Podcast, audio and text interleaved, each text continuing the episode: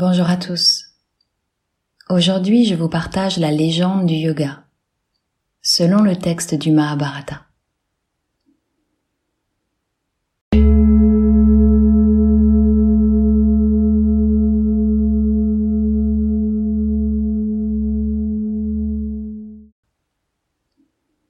En ce temps-là, personne ne savait ce qu'était le yoga. Seul Shiva en avait la pratique et la connaissance.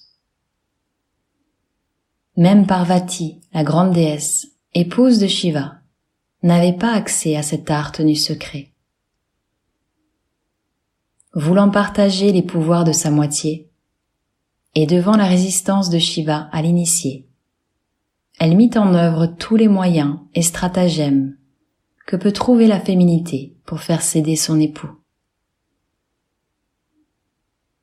Mis au pied du mur, Shiva, en ultime résistance, lui dit Je veux bien te transmettre ce savoir. Mais personne d'autre que toi ne doit entendre l'enseignement. Et ici nous sommes en Inde. Il y a du monde partout. Et il est impossible de s'isoler. Qu'à cela ne tienne, lui rétorqua Parvati. Je connais une petite île au large des côtes, tout au sud.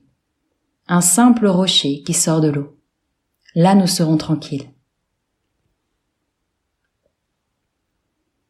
Ils partirent donc sur cet îlot, et là Shiva donna son enseignement à Parvati, dans le secret de l'isolement, loin de toute oreille indiscrète, ou du moins le croyait-il. car tout le temps que dura l'enseignement, flottait entre deux eaux, tout ouïe dehors, et dans une parfaite immobilité. Matsyendra, le petit poisson, écoutant et regardant avec une grande attention et grande curiosité tout ce que Shiva transmettait à Parvati. Une fois l'enseignement achevé, de peur d'être foudroyé par Shiva pour sa curiosité et pour avoir écouté ce que seule une oreille divine devait entendre, Matsyendra fila à toute vitesse. L'éclair de sa fuite n'échappa pas à l'œil acéré de Shiva, qui après avoir eu un geste pour l'anéantir, le laissa partir. Une fois transmis le premier enseignement, il devait en être ainsi. Pendant ce temps, Matsyendra nageait à toute vitesse vers la côte, tout en nageant. L'écho de ce qu'il avait appris s'imprégnait fortement en lui. Il se sentait en proie à des mouvements et à des bouleversements profonds. Et si puissant était l'enseignement qu'il avait reçu, qu'en arrivant au rivage, ce fut un homme qui sortit des flots. Matsyendra, le premier yogi de tous les temps.